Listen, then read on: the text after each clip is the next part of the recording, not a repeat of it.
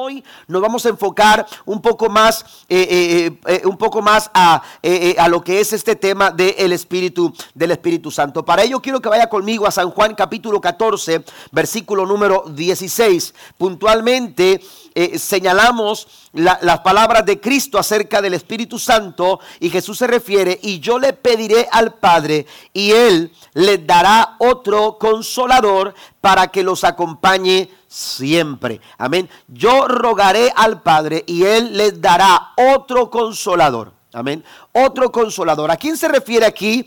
Al Espíritu Santo de Dios. Eh, eh, Cristo se está refiriendo al Espíritu Santo de Dios. En el Antiguo Testamento el Espíritu Santo está desde el principio. Usted va al Génesis capítulo 1 versículo 2. La Biblia dice que eh, la tierra estaba revuelta, desordenada y vacía. Amén. Pero dice, el Espíritu de Jehová se movía sobre la faz de las aguas. Amén. Y más adelante encontramos eh, una referencia a la Trinidad cuando, cuando, cuando Dios dice, hagamos al hombre a nuestra imagen y a nuestra semejanza. ¿A quién se está refiriendo ahí? A la Trinidad. Dios Padre, Dios Hijo y Dios Espíritu Santo. Entonces, eh, el Espíritu Santo de Dios, aleluya, se ve eh, en el Antiguo Testamento. Hay profecías, hay promesas. Por ejemplo, eh, vemos al Espíritu Santo de Dios actuando a través de personajes importantes como Sansón, ungiendo, ¿verdad?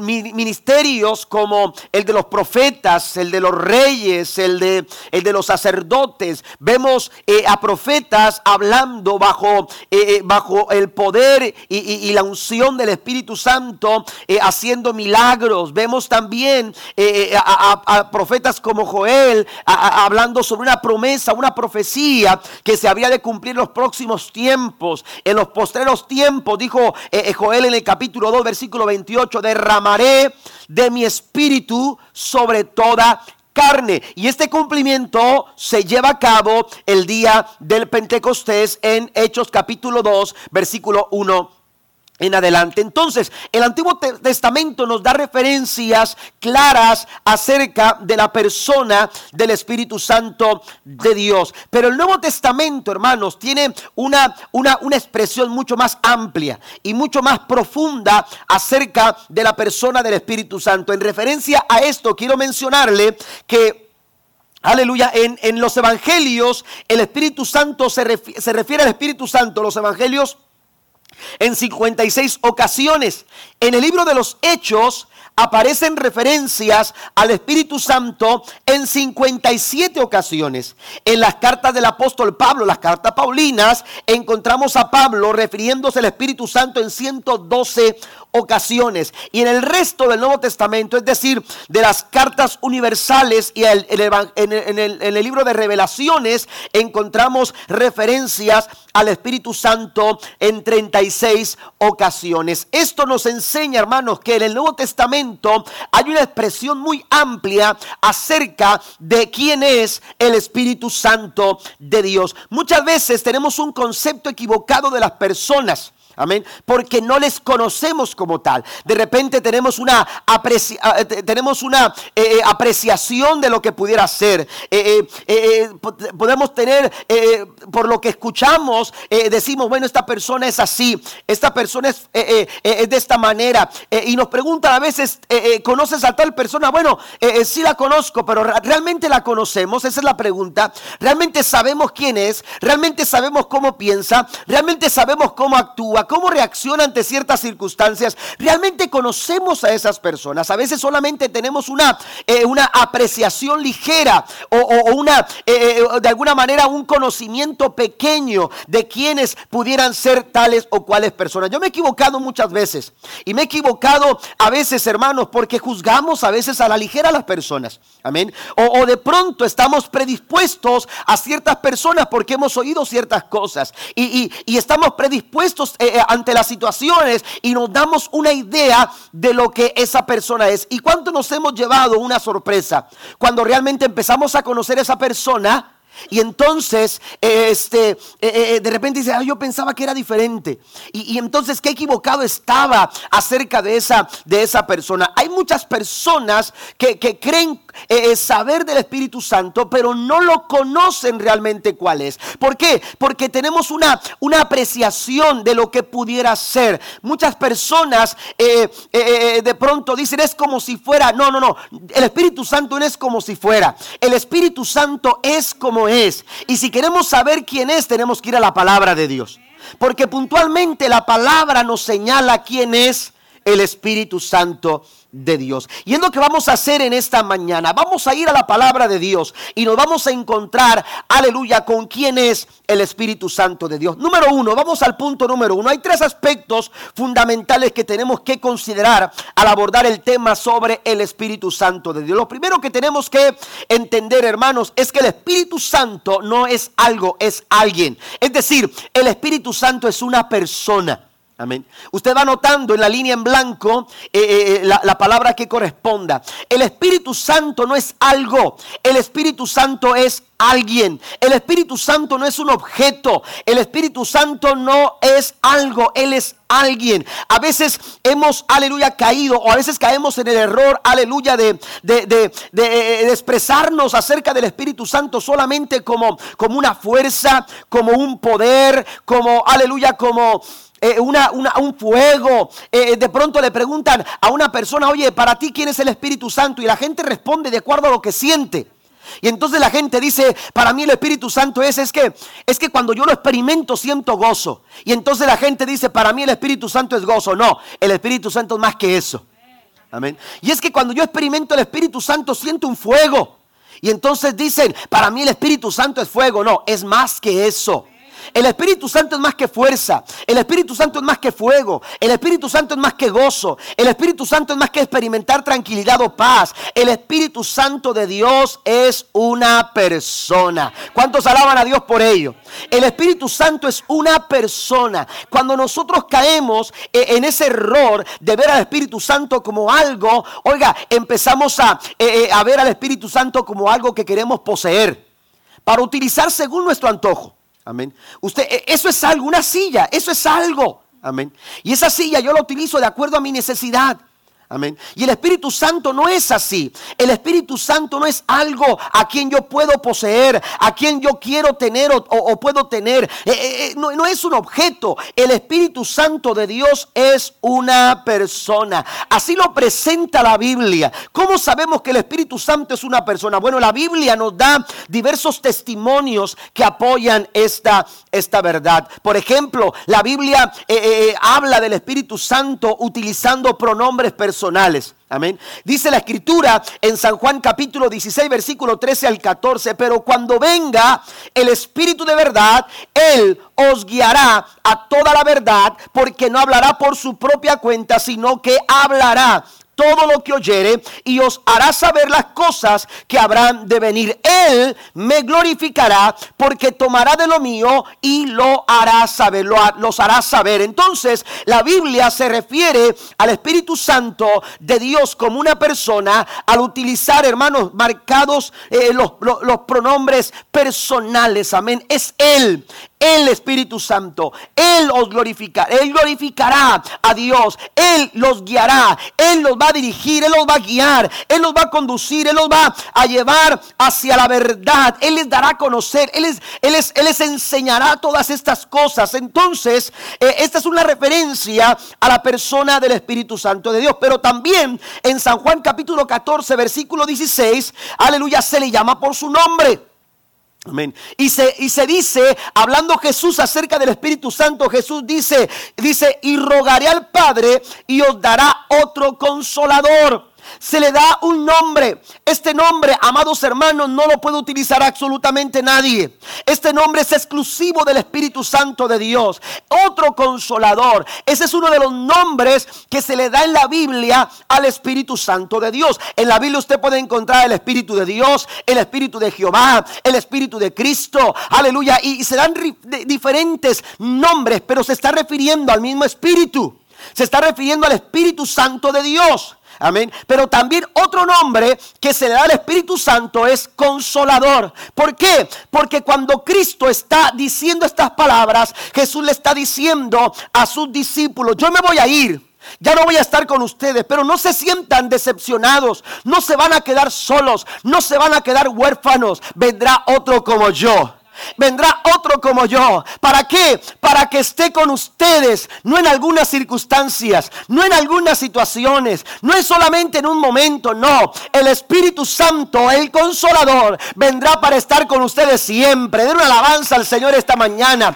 Vendrá para estar con ustedes, porque eso es la palabra consolador. Este, esta palabra, amados hermanos, en el original eh, es, eh, griego se le llama paracleto y significa, amados hermanos, alguien que está al lado de. El consolador es un abogado. El consolador es un ayudador. El consolador es un defensor. Aleluya. Y cuando tú tienes a tu lado el Espíritu Santo de Dios, Él te defiende. ¿Cuántos dicen amén? Cuando tú tienes el Espíritu Santo de Dios a tu lado, Él aboga por ti. No importa cuáles sean los pronósticos, no importa cuáles sean las expectativas. Ahí está el Espíritu Santo como un fiel abogado defendiendo tus intereses, defendiendo tu causa, fortaleciéndote en el momento más complicado de la vida. Porque dice el Señor, vendrá otro consolador, otro como yo, para estar con ustedes siempre. Alabado sea el nombre de Cristo Jesús. El consolador. Aleluya, que estará con nosotros siempre. Pero mire, hay cuatro componentes esenciales en la personalidad. Amén. Que definen la personalidad. Y quiero que las anote, por favor. Primero el intelecto. El intelecto. Una persona tiene la capacidad de pensar y el Espíritu Santo tiene la capacidad, aleluya, de pensar. Él tiene intelecto, por eso es una persona. Porque piensa, porque razona, porque conoce. Y la Biblia así lo presenta. Por eso decimos que el Espíritu Santo es una persona. Porque el Espíritu Santo en 1 Corintios 2.11 dice el apóstol Pablo, porque ¿quién de los hombres sabe las cosas del hombre sino el Espíritu del hombre que está en él? Así tampoco nadie conoció las cosas de Dios sino el Espíritu de Dios. El Espíritu Santo de Dios tiene la capacidad de conocer. Amén. Él conoce todas las cosas. Amén. El Espíritu Santo es una persona. Amén. Pero, pero, aleluya, e, e, y, por eso, por eso desarrolla ese conocimiento, por eso conoce todas las cosas. No es algo. Por ejemplo, yo escribo, utilizo una pluma para escribir. Amén. Pero la, la pluma no escribe lo que piensa porque no piensa. La, pluma no tiene conocimiento de una idea. La pluma no tiene el conocimiento de un pensamiento. La, pluma no puede plasmar porque ella eh, eh, en sus propios conocimientos porque no los tiene. ¿Por qué? Porque la pluma es algo que necesita la ayuda de una mano para poder eh, imprimir una idea de aquel que está escribiendo, de una persona. Amén. Pero la pluma, sin esa persona no es nadie. El Espíritu Santo es una persona y ella imprime en el corazón de los hombres. Él imprime en los momentos más complicados de la vida para dirigirte cuál es la decisión que tú tienes que tomar. Dice el Señor, Él los guiará a toda verdad. Él les va a enseñar todas las cosas. Y si algunas cosas se les han olvidado, Él se las va a recordar. ¿Para qué? Para que tú alcances la bendición de Dios para tu vida.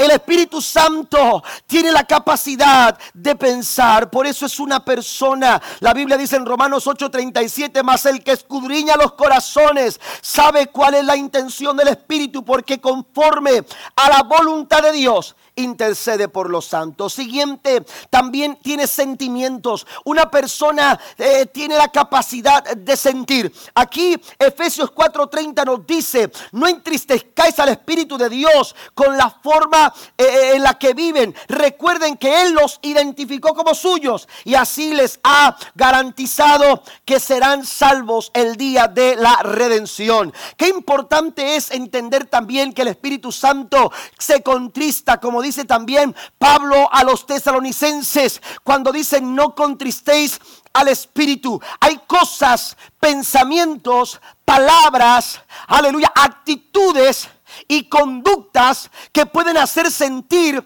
al Espíritu Santo de Dios entristecerse. Lo pueden, le pueden causar tristezas. Hay pensamientos que necesitamos quitar para no causar tristeza al corazón del Espíritu Santo de Dios. Ahora, si el Espíritu Santo de Dios siente, y aunque aquí nos está diciendo Pablo que se entristece por nuestras malas conductas, eso quiere decir también que nuestras buenas conductas pueden hacer que el Espíritu Santo se sienta contento. Amén. Que se sienta contento, que se sienta orgulloso de nosotros.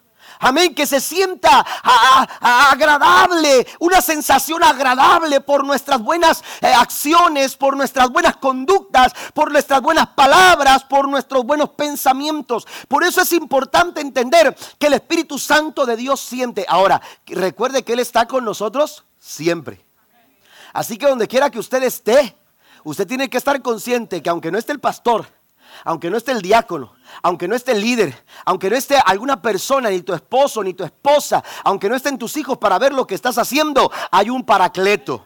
Está el consolador y está contigo siempre.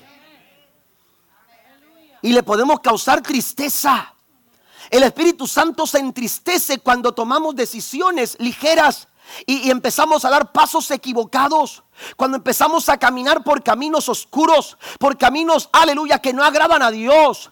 Porque la Biblia dice que hay caminos que al hombre le parecen derechos, pero su final es camino de muerte. Hay, hay tentaciones, hay circunstancias que usted tiene que tomar eh, sabias decisiones para no tropezar y para no caer. Bueno, el Espíritu Santo de Dios, aleluya, se entristece cuando cometemos y empezamos a tomar caminos equivocados. Por eso es importante entender que el Espíritu Santo también tiene sentimientos también tiene voluntad. Y es interesante ver cómo Pablo presenta la voluntad o cómo describe la voluntad del Espíritu Santo en 1 Corintios capítulo 12 versículo 11. Todo esto lo hace un mismo y único Espíritu, quien reparte a cada uno según Él lo determina. Fíjese la voluntad del Espíritu de Dios. El Espíritu Santo tiene voluntad y de acuerdo a su voluntad reparte a cada uno ministerios, capacidades, talentos, eh, eh, dones espirituales. Oiga, eh, los, dones del Espíritu, hermanos, son regalos. Y, los regalos, no sé, no sé, bueno, ahora muchas personas, ¿verdad? Te mandan a una tienda a comprar regalo, ¿verdad? Y hay que ir temprano para que no te toquen los más costosos. Pero, pero los regalos, hermanos, se dan por buena voluntad.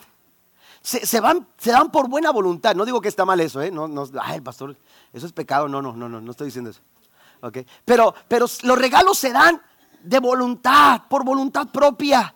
Y, hay regalos, hermanos, aleluya, que, que, usted dice, ah, eh, eh, eh, esto me gusta para esta persona. Y usted lo hace no por imposición o por obligación, usted lo hace por voluntad propia. Bueno, el Espíritu Santo también da regalos por voluntad propia. Usted va a Hechos capítulo 2, versículo 1 en adelante. La Biblia dice que la iglesia 120 en un aposento alto estaban orando, estaban cantando, estaban buscando la presencia de Dios, porque Jesús les había dicho, no salgan de Jerusalén hasta que no sean embestidos del poder de lo alto. Y estando ahí, ellos empezaron, hermanos, a, a experimentar el mover del Espíritu Santo. Y la Biblia dice, aleluya, que de repente, aleluya, vino un viento recio, versículo 2, un viento recio que soplaba como una ráfaga de viento que llenó toda aquella casa. Y entonces dice, y todos comenzaron a hablar en otras lenguas. Escuche, no de acuerdo a su propia voluntad. Aleluya. Pedro ya no, no empezó a hablar lenguas eh, de acuerdo a su propia voluntad. Pedro empezó a hablar otras lenguas. ¿Por qué? Porque de acuerdo, dice, empezaron a hablar otras lenguas. Dice, conforme el Espíritu Santo les daba que hablasen. Den un aplauso al Señor. El Espíritu Santo es una persona porque tiene voluntad tiene voluntad y de acuerdo a su voluntad, Él reparte a cada uno. Amén. Él reparte a cada uno. También el Espíritu Santo de Dios eh, eh, tiene acciones y esto también es parte de la personalidad. Las acciones. Y en la Biblia usted encontrará una larga lista de pasajes bíblicos que hablan acerca de las obras del Espíritu Santo. Amén. El Espíritu Santo en la Biblia habla, testifica, enseña, convence de pecado, intercede en la Biblia guía toda verdad, nos revela la palabra de Dios. Y un, listado, hermanos, de obras y de acciones que el Espíritu Santo de Dios realiza porque es una persona. Mm. Piensa, siente, tiene voluntad, pero también desarrolla acciones. El libro de los Hechos es conocido como el libro de los Hechos de los Apóstoles. Pero hay quien dice que el libro de los Hechos bien podría haberse llamado el, el libro de los Hechos del Espíritu Santo por medio de los apóstoles. Por eso mencionábamos, 57 veces aparece la referencia del Espíritu Santo en el libro de los Hechos. Ningún otro libro, en ninguna otra parte, mire, consta de 28 capítulos. Amén. Los, 28 capítulos eh, eh, es, es, es, es lo que consta el libro de los Hechos. Amén. Pero en cada uno de ellos aparecen las acciones del Espíritu Santo de Dios. Y se acuerda que en cierta ocasión Pablo quería predicar a un lugar y el Espíritu Santo no lo dejó. Amén. Porque la iglesia era movida por el Espíritu Santo, porque la iglesia era dirigida por el Espíritu Santo, porque la iglesia, aleluya, era ministrada por el Espíritu Santo. Y la Biblia dice, amados hermanos, que Pedro y los apóstoles hacían milagros, aleluya, y donde quiera que iban, las manifestaciones de Dios se manifestaban. ¿Por qué? Porque el Espíritu Santo de Dios estaba ahí trabajando a través de la iglesia. Por eso bien pudiera ser conocido el libro de los hechos del Espíritu Santo a través de los apóstoles. Ah, me gusta mucho el escrito que hace algunos 20 años salió. Eh, es, una, es, un libro, ¿verdad? Eh, que, eh, se, escribió y, y se llama el título es Hechos 29. Yo no sé si usted lo ha leído, pero Hechos 29 se refiere a las obras del Espíritu Santo. Porque aunque Hechos se acabó en el, Hechos, el libro de Hechos se, terminó, se termina en el capítulo 28, las obras del Espíritu Santo siguen. Las acciones del Espíritu Santo siguen. ¿Cuántos dicen amén? Los milagros del Espíritu Santo siguen. La administración del Espíritu Santo continúa, no se detiene. Porque Él es Dios. Porque Él es una persona que actúa a favor, aleluya, de nuestras vidas. Porque el Espíritu Santo de Dios está con nosotros siempre. Amén. Y el Espíritu Santo está con nosotros para continuar el ministerio de Cristo a través de la iglesia. Por eso nosotros entendemos entonces este primer punto, que el Espíritu Santo es una persona. Segundo, el Espíritu Santo no es solamente una persona, o no es una persona cualquiera, no es una persona común. El Espíritu Santo es Dios. Es decir, es una persona divina. El Espíritu Santo de Dios es una persona divina. El Espíritu Santo como una persona está asociado y relacionado con el Padre y con el Hijo. Ya mencionábamos la referencia a la Trinidad. Amén. Ahí está Dios Padre, Dios Hijo y Dios Espíritu, Espíritu Santo. En la historia nos encontramos, hermanos, como el Espíritu Santo estaba desde, desde el principio. Se movía sobre la faz de las aguas. Ya mencionábamos que en el libro de Génesis oímos a Dios decir hagamos. Se está refiriendo a la Trinidad, eh, eh, a Dios Padre, Dios Hijo y Dios Espíritu, Espíritu Santo. Mateo capítulo 28, hablando Jesús en el verso 19, menciona lo siguiente, por tanto, id y hacer discípulos, esta es la gran comisión, a todas las naciones, bautizándolos en el nombre del Padre, del Hijo y del Espíritu Santo. Por eso mencionamos que el Espíritu Santo es una persona, la tercera persona de la Trinidad. Ahora, ¿por qué hablamos de que es la tercera persona de la Trinidad? No estamos hablando o no nos referimos como tercera persona como un nivel inferior al Padre o al Hijo. No es así. No se le refiere a la tercera persona eh, con este título al Espíritu Santo porque sea inferior. No, está en el mismo nivel. Amén. Está en, el mismo nivel, Dios Padre, Dios Hijo y Dios Espíritu Santo. No nos referimos a Él como algo inferior. Tampoco nos referimos a Él en algo inferior en dignidad, ni tampoco en naturaleza, porque el Espíritu Santo es Dios. Y como tal, usted no está equivocado si usted sabe adorar al Espíritu Santo de Dios. Usted puede adorar al Padre, usted puede adorar al Hijo y usted puede adorar al Espíritu Santo. ¿Cuántos dicen amén? Y cuando usted le dice bienvenido Espíritu de Dios, usted está abriendo su corazón a Dios porque el Espíritu Santo es Dios. Aleluya. El Espíritu Santo es Dios y quiere estar, aleluya, en nuestras vidas. Quiere morar con nosotros, quiere habitar con nosotros, quiere ser parte de nuestra alabanza, quiere ser parte de nuestro desarrollo de vida. La Biblia dice que el Espíritu Santo, Santiago capítulo 4, versículo 5, dice que nos anhela celosamente. Amén, que nos anhela celosamente. Entonces, el Espíritu Santo es Dios. Y no es inferior al Padre y no es inferior al Hijo. ¿Por qué se le refiere a Él como la tercera persona de la Trinidad? Bueno, porque se manifiesta, aleluya, su obra y su manifestación es posterior al Padre y posterior al Hijo. Es decir, cuando usted va a la Biblia, aunque el Espíritu Santo, aunque el Hijo y aunque el Padre están, están asociados Amén. Y usted los ve a lo largo de toda la Biblia.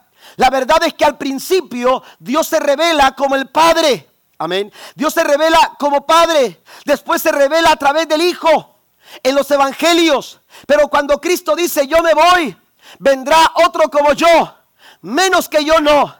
Aleluya, vendrá otro como yo para que esté con ustedes. Y se está refiriendo al Espíritu Santo.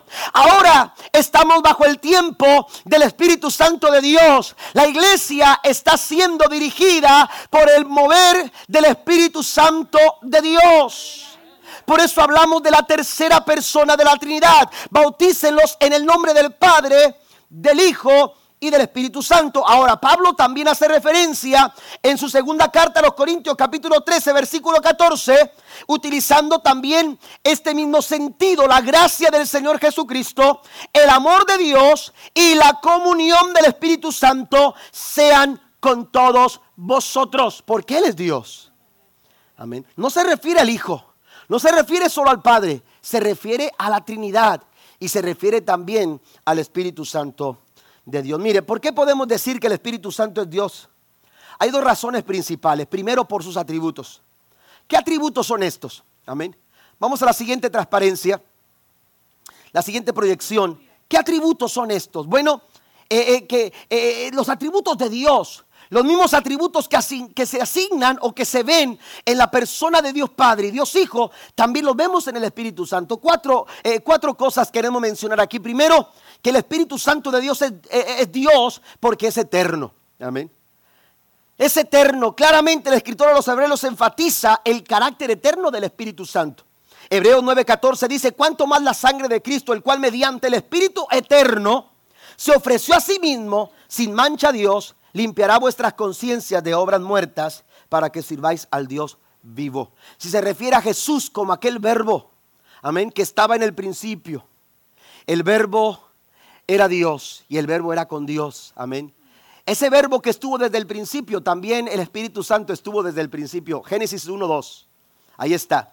El Espíritu Santo estaba desde el principio. Ahí estamos nosotros entonces enfocándonos en los atributos de Dios. Y el Espíritu Santo, hermanos, el Espíritu Santo muestra estos atributos. Él es eterno. Amén. Él es eterno. No está limitado por el tiempo. No está limitado, aleluya, por, ni por el espacio ni por el tiempo. También el Espíritu Santo es omnisciente. Todo lo sabe. Amén. Todo lo sabe. Juan 14, 26 dice, mas el consolador, el Espíritu Santo a quien el Padre enviará en mi nombre, Él os enseñará todas las cosas. Oiga, lo sabe todo. El Espíritu Santo lo sabe todo. Todas las cosas. No hay nada que el Espíritu Santo no conozca, porque Él lo sabe todo. Todo lo sabe. Pero también dice, y os recordará todo lo que yo os he dicho. Y cuando usted va a San Juan capítulo 16 versículo 12 al 13 dice, aún tengo muchas cosas que deciros, pero ahora no las podéis sobrellevar, pero cuando venga el Espíritu de verdad, Él os guiará toda la verdad, porque no hablará por su propia cuenta, sino que hablará todo lo que oyere y os hará saber todas las, las cosas que habrán de venir. Es eterno, es omnisciente, pero también es omnipotente, es decir, tiene todo poder cuando María recibió la noticia de que sería la madre del Hijo de Dios, su pregunta fue la siguiente, ¿y cómo va a suceder esto? Amén. Y mire cuál fue la respuesta, Lucas 1:35 al 37, el ángel le contestó, el Espíritu Santo se acercará a ti, el Dios altísimo te cubrirá con su poder Por eso el niño vivirá completamente dedicado a Dios y será llamado hijo de Dios. ¿Cuántas veces usted se ha preguntado y cómo va a suceder esto? ¿Cuántas veces hemos estado en una situación complicada y te preguntas cómo le vamos a hacer? ¿Y cómo lo vamos a lograr? ¿Y cómo voy a salir adelante? Oye, hay alguien que sabe cómo hacerle. Hay alguien que sabe qué es lo que tiene que hacer. Hay alguien que no necesita que le digas ni le des recomendaciones. Él es Dios. Y como Dios sabe lo que tiene que hacer, el Espíritu Santo se va a encargar de hacer las cosas que tú no sabes, que tú no puedes, que tú no has logrado. Pero cuando tú te dejas guiar por el Espíritu Santo, la Biblia dice que para Él no hay nada imposible. No hay nada imposible para Dios. Lo que es imposible para el hombre aleluya, es posible para el Dios al cual servimos. Y si el Espíritu Santo es Dios, Él hará las cosas posibles. Él hará todo posible. Porque para eso es Dios. A usted y a mí las cosas se nos complican, se nos salen de las manos. No superan las circunstancias con tanta facilidad. Oiga, al Espíritu Santo no. Si, si esto sucediera, entonces el Espíritu Santo no fuera Dios. Pero dice el ángel, no te preocupes María. Ya no te estés quebrando la cabeza. No te preocupes cómo le vas a hacer, cómo vas a salir adelante. Deja que el Espíritu Santo haga su trabajo. Deja que el Espíritu Santo haga lo que Él sabe que hacer. Y Él te va a llevar a la victoria. Den un aplauso fuerte al Señor.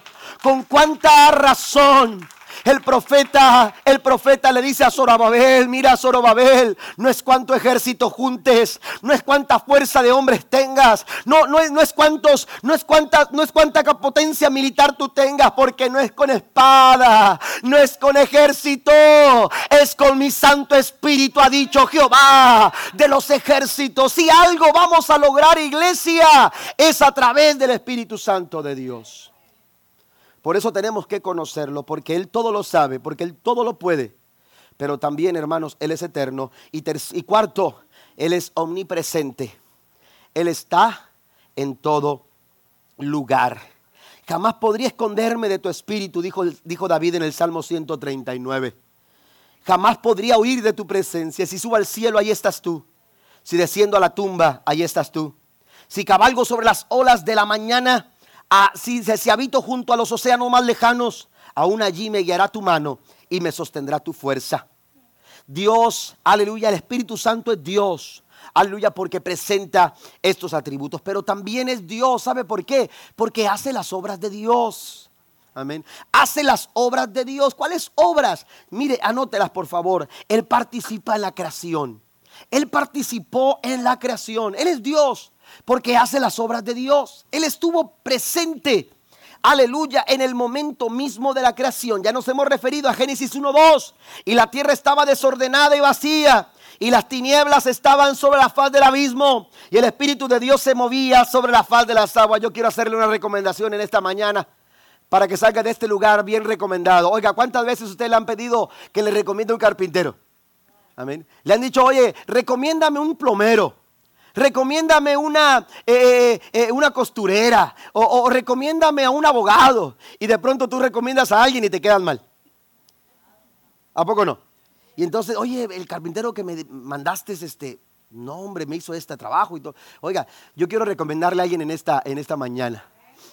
Alguien que sabe organizar lo que está desorganizado. Alguien que sabe, aleluya, poner en orden las cosas que no lo están. Y hay muchas familias que están en desorden. Hay muchas familias que están, hermanos, en esta descripción, como la tierra estaba desordenada y vacía. Pero hay alguien que sabe, poner orden. El Espíritu Santo de Dios empieza a dar orden a la familia. El Espíritu Santo empieza a darle un aplauso al Señor, claro que sí. Él empieza a dar orden a las cosas que están desordenadas, lo que no puedo controlar, lo que no puedo realizar. Es que cuántas veces he querido hacer lo bueno, pero no puedo. Pastor, estoy tan, tan complicada mi vida, estoy tan enredado en tantas situaciones si no puedo organizar aquello que está tan desorganizado. Deja que el Espíritu Santo de Dios trabaje en tu matrimonio, en tu familia, en tus finanzas, en esas áreas donde tú necesitas ayuda. Ahí está el consolador. Él quiere estar contigo para ministrarte porque Él es especialista en esto. Él es Dios. Él participó de la creación. También participa en la regeneración del hombre. La Biblia dice en el Salmo 104, verso 30, pero envías tu espíritu y todo en la tierra cobra nueva vida. envías tu espíritu y todo en la tierra empieza a cobrar nueva vida. Jesús habló con Nicodemo porque Nicodemo vino a preguntarle, ¿qué puedo hacer yo para heredar la vida eterna? Y Jesús le responde y le dice, bueno, es que tienes que nacer de nuevo. Es decir, le está hablando de la regeneración.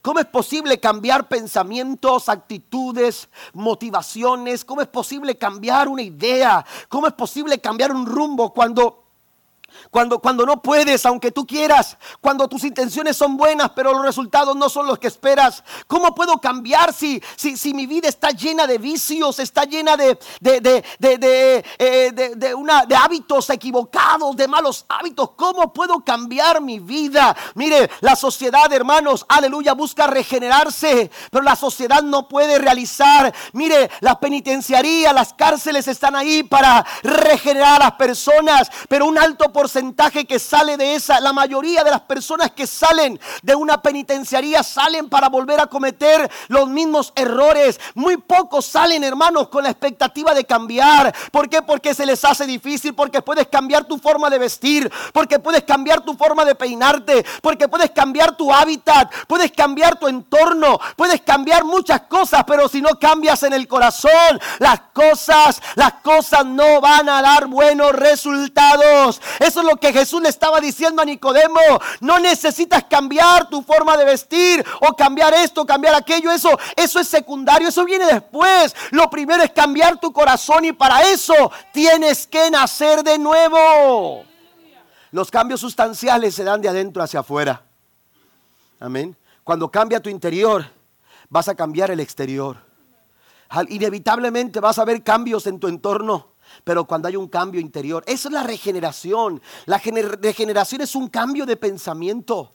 Y eso se da a través del Espíritu Santo de Dios. El, apóstol Pablo dice, renueven sus pensamientos. Aleluya, renueven su manera de pensar a través del Espíritu Santo de Dios. Eh, eh, eh, Pablo entiende, hermano, que la obra del Espíritu Santo es, es, es, es trabajar en nuestra vida, es, convencernos de pecado, es, hacernos entender que necesitamos ayuda y que la única ayuda que podemos alcanzar posible es a través de Jesucristo y su, y su sacrificio la cruz del Calvario. Y entonces Jesús le dice a Nicodemo, porque Nicodemo pensaba que me vuelva a meter yo al vientre de mi madre. Amén.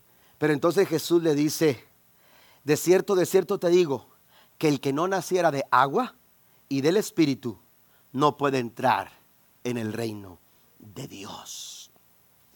También, hermanos, inspiró la revelación de las escrituras. Hace las obras de Dios Amén. Hace las obras de Dios, participa en la creación, participa en la regeneración, pero también participa en activamente en darnos las escrituras. De hecho, la palabra dice toda la escritura es inspirada por Dios, toda.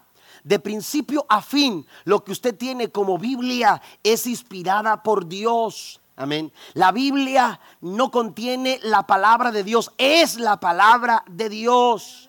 Amén. Cuando hablamos de que contiene, estamos dándole referencia como aquí sí, aquí no, aquí también, aquí, aquí a lo mejor. No, la Biblia de entrada hasta desde principio a fin, hermanos, es la palabra de Dios porque ha sido inspirada y, el término, hermanos, eh, que traduce, o, si pudiéramos traducir eh, eh, el término que, se utiliza en griego, hermano, la forma correcta de traducción sería a toda la escritura es inspirada por Dios, tendríamos que señalarlo así, ha sido soplada por Dios. Está hablando del hálito de Dios. Está hablando, aleluya, de una, de, de que Dios exhala, de un aliento de Dios. Y esto nos lleva a considerar cuando Dios creó al hombre. El hombre estaba ahí, tomado del barro, formado del barro, pero sin vida. Amén sin vida, no había movimiento, no había, no había nada, solamente un cuerpo inerte. Pero la Biblia dice que entonces Dios sopló hálito de vida, sopló su espíritu, tal como Cristo lo hizo con sus discípulos cuando les dijo, reciban el espíritu. Aleluya, no somos amados hermanos, aleluya, no tenemos vida hasta que el espíritu es soplado en nuestros corazones. Y entonces el, el, el aliento de Dios salió para inspirar el corazón de todos aquellos hombres hombres de Dios que escribieron la palabra, la palabra del Señor. Por eso hablamos, hermanos, de que Él es Dios. Y por último, estuvo presente en la resurrección. Amén.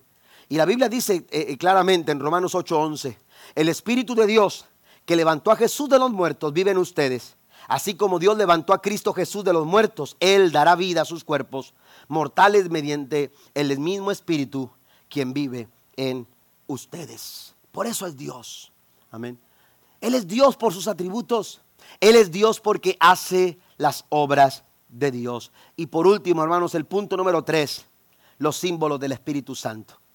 En el estudio de, ah, la persona del Espíritu Santo, tendremos que considerar eh, estas tres cosas. Amén. Podemos profundizar todavía mucho más eh, en el asunto del Espíritu Santo de Dios, en el tema del Espíritu Santo de Dios.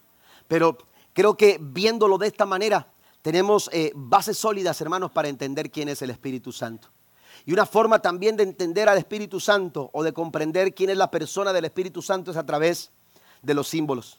Los símbolos nos revelan una verdad. Los símbolos nos revelan de forma práctica, amén, eh, eh, de manera que podamos comprender con mayor facilidad quién es el Espíritu Santo de Dios. Y quiero mencionar seis símbolos que aparecen en la Biblia que hacen referencia a la persona del Espíritu Santo de Dios. Primero está el viento el viento. De repente vino del cielo un ruido como el de una violenta ráfaga, dice la nueva versión internacional. Una, una, una violenta ráfaga de viento y llenó toda la casa donde estaban reunidos. El viento en la Biblia es un símbolo del Espíritu Santo de Dios. Este elemento invisible refleja la personalidad la personalidad de Dios. Mire, a diferencia de las personas que somos seres con cuerpo, el Espíritu Santo no tiene un cuerpo, sin embargo su personalidad es muy visible. Amén. Eh, eh, algunas podrán preguntar, bueno, ¿cómo puedo conocer a una persona si no la veo? Amén. Imagínese, usted le dice a un niño, vente para acá porque ahí viene el norte. Bueno, el niño va a estar esperando a la persona norte, ¿no? Ya llegó el norte. Y un niño pues, lo deja todo en, ¿y el norte qué? ¿Y ese de dónde vino? Amén. ¿Con quién vino? ¿Eh? A lo mejor está esperando un, con un hombre con sombrero y botas y, ¿verdad? Viene del, un cowboy, viene del norte. Pero usted cómo sabe que viene el norte? Cuando empieza a soplar el viento. ¿Verdad que sí? Empieza a soplar el viento y usted dice, ah, ahí viene el norte. Y entonces, hermanos, de repente se viene una ráfaga de viento terrible, ¿no? Fuerte. La tormenta anuncia su llegada a través del viento. Amén. La Biblia dice que estaban reunidos en aquel aposento alto cuando de repente un viento recio empezó a soplar. Una ráfaga, dice la nueva versión eh, eh, internacional, una violenta ráfaga de viento Amén. Se hizo visible una, una, un momento, eh, oiga, un momento único. Eh, eh, hasta, ese, hasta ese tiempo, hermanos, era algo diferente a lo que habían experimentado, distinto a lo que habían escuchado cuando de repente el Espíritu Santo se empezó a manifestar de forma visible. Violenta ráfaga de viento. Usted no conoce al aire, sin embargo, sabe lo que hace. Usted lo siente por sus efectos. Amén. Usted Usted no ve al aire, usted no sabe de qué color es, usted no sabe de qué, ah, ah, eh, muchas cosas no sabemos del aire, pero usted ve que las hojas se caen, que los árboles se mueven. Usted siente, aleluya, que el aire lo empuja. Hay momentos en que usted, cuando el viento es fuerte, por más que usted quiera detener, hermanos, oiga, eh, el aire nos empuja. Usted va manejando y usted dice, hay mucho aire, ¿por qué? Porque el carro se simbra o la camioneta se simbra con las ráfagas de viento que están soplando. Bueno, de esa manera el Espíritu Santo de Dios también se hace, se hace visible. Ahora, si usted quiere conocer a una persona, usted tiene que conocer su espíritu. Amén. No necesariamente usted tiene que conocer sus, sus, eh, sus, porque mire, usted puede conocer el color de los ojos de alguien. Usted puede conocer el color de pelo de alguien. Usted puede conocer eh, el color de piel de alguien. Su cabello largo, eh, chino, rizado, lacio. Amén. ¿Me entiende? Usted sabe, su pastor güero, alto, ojo azul, fornido. Amén. Estás quedando un poquito desvelado. Eh, oiga, pues ¿quién es ese, no? Pero no me dejará mentir, caras vemos, corazones no sabemos. Así que tenga cuidado cuando usted dice conozco una persona. No necesariamente lo que vemos es lo que conocemos. Hay que conocer su espíritu, cómo piensa. Hay que conocer su espíritu, eh, cuáles son sus ideas, cuáles, cuáles son sus, su interés. ¿Cuál es? Usted empieza a conocer, eh, oiga, eh, no es texto, pero, pero, pero dicen que para conocer a Andrés hay que vivir con él un mes. ¿Mm? Tenga cuidado cuando usted dice conozco a alguien. Usted no necesita conocer el color de cabello.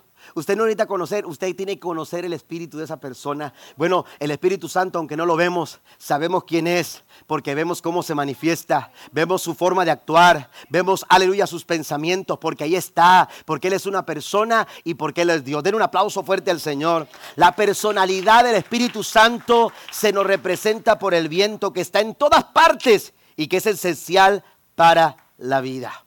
Amén. Sin Él no hay vida. Amén. Es importante entenderlo. También el agua. Amén. Voy un poco más rápido. El agua. Amén. Eh, dice la Biblia, hablando Jesús acerca de una celebración, eh, eh, dice en el último y gran día de la fiesta, Jesús se puso en pie y alzó la voz, diciendo, si alguno tiene sed, venga a mí, beba. El que cree en mí, como dice la escritura, de su interior correrán ríos de agua viva. Amén. También el agua, hermanos, es un símbolo del Espíritu Santo de Dios. Amén. Y, aquí Jesús se refiere al Espíritu Santo como un río que está corriendo continuamente.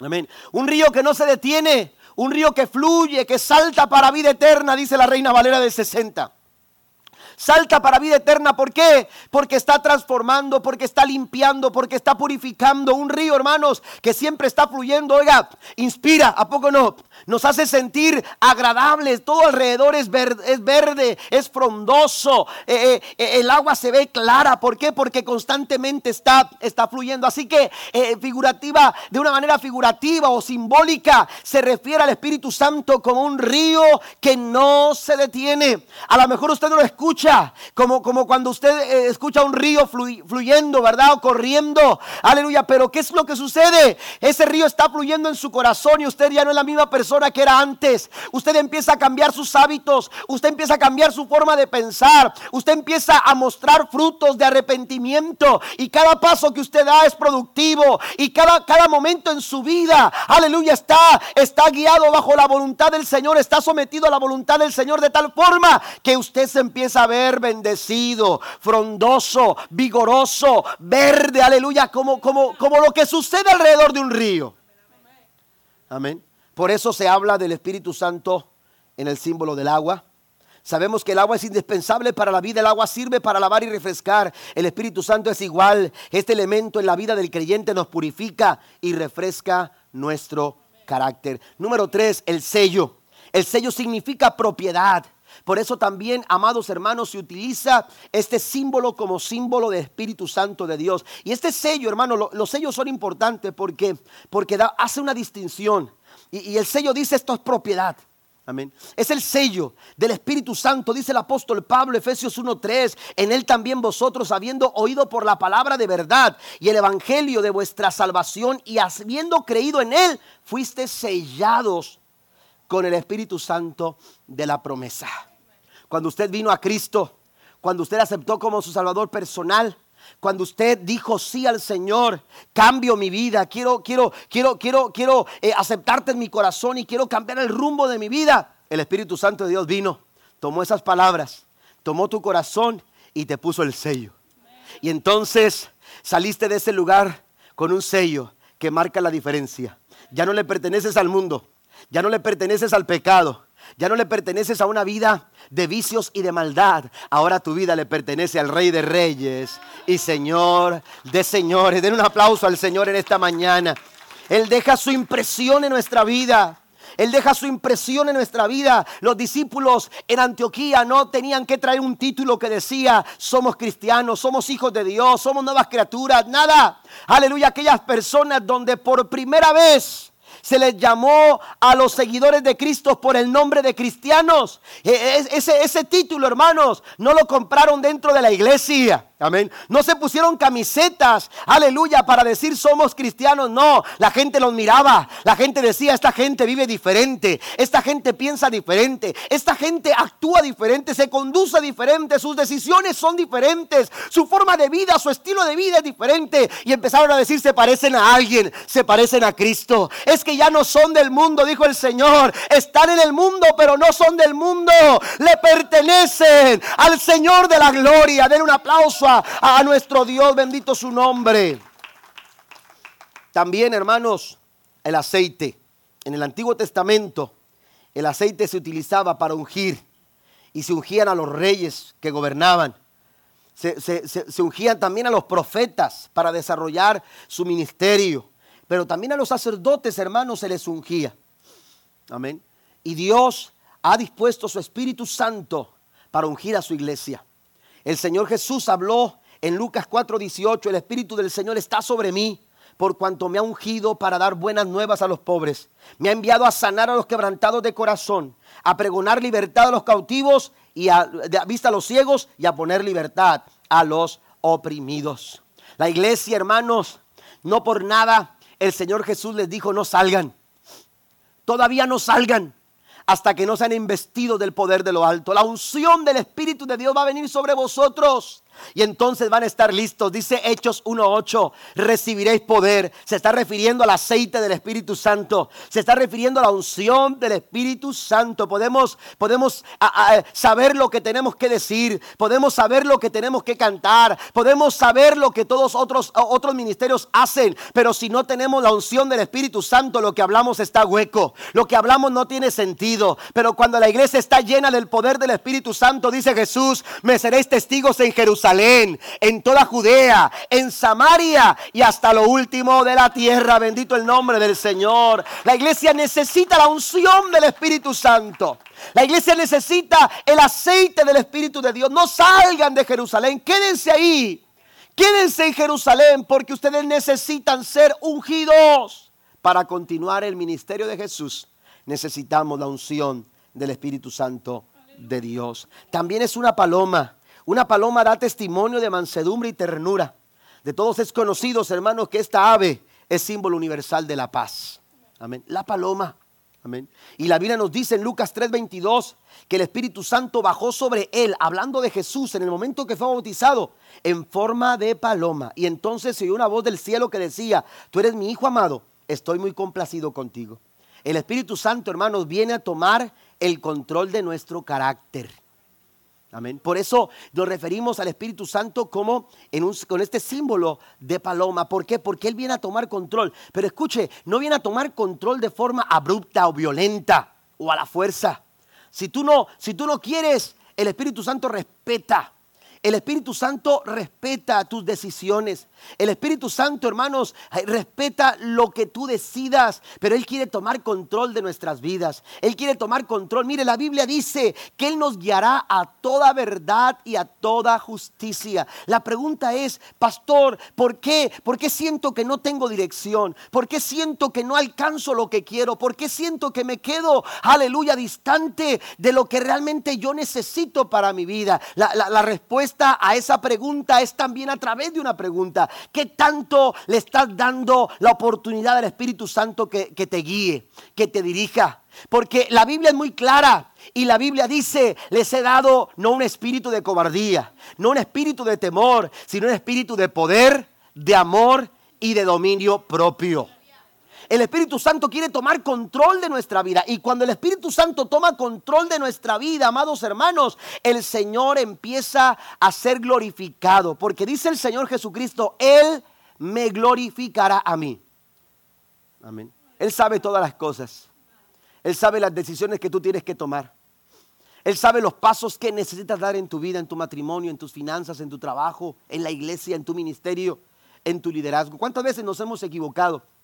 Porque nos hemos dejado llevar por nuestros propios impulsos. Nos hemos dejado llevar por nuestras propias emociones. A veces tomamos decisiones a la, carrera abruptamente. Amén. Y, nos vamos de la iglesia y, decimos cosas y, levantamos la voz y cambia nuestro carácter y, nuestras reacciones no son agradables a los ojos de Dios. ¿Por qué? Porque nos hemos dejado llevar por nuestros propios impulsos. Amén. Nos hemos dejado llevar por nuestros propios impulsos. Pero el Espíritu Santo quiere controlar nuestras vidas. Y cuando el Espíritu Santo controla nuestras vidas, lo que hace el Espíritu Santo es que nos hace tomar las mejores decisiones.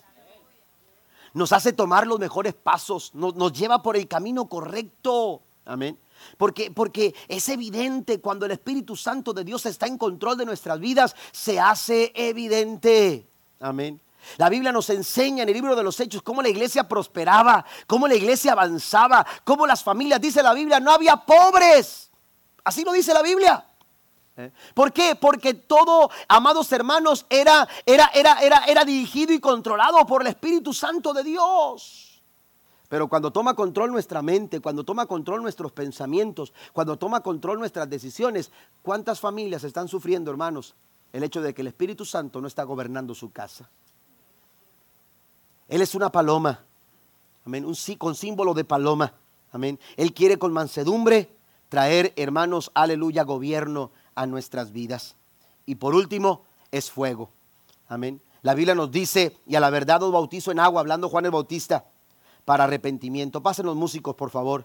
Pero el que viene tras mí, dice el Señor, eh, dice, dice Juan el Bautista, el que viene tras mí, cuyo calzado yo no soy digno de llevar, es más poderoso que yo. Él os bautizará en Espíritu Santo y fuego. Amén.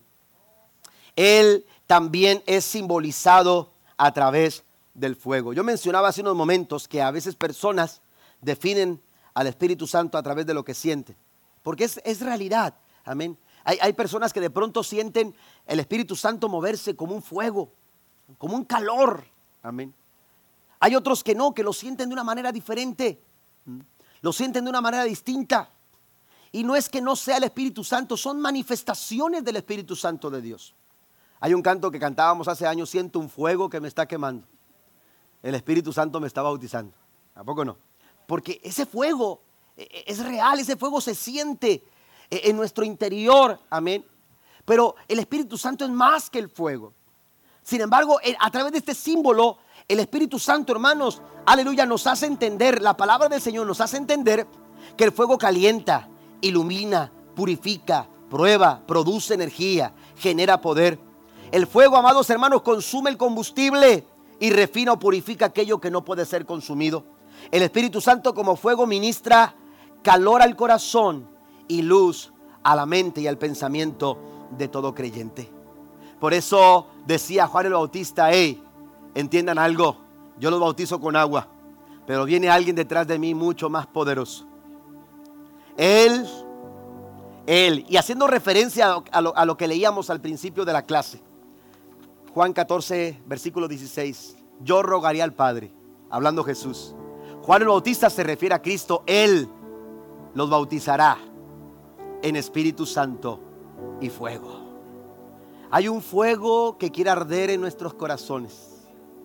Que quiere arder para consumir aquellas cosas que, que han dañado nuestras vidas. Aquellas cosas que que están afectando nuestro proceder, que están afectando nuestras decisiones, que están afectando nuestras conductas. El Espíritu Santo quiere ser una realidad en nuestros corazones. Póngase de pie en el nombre del Señor en esta mañana. Y mire,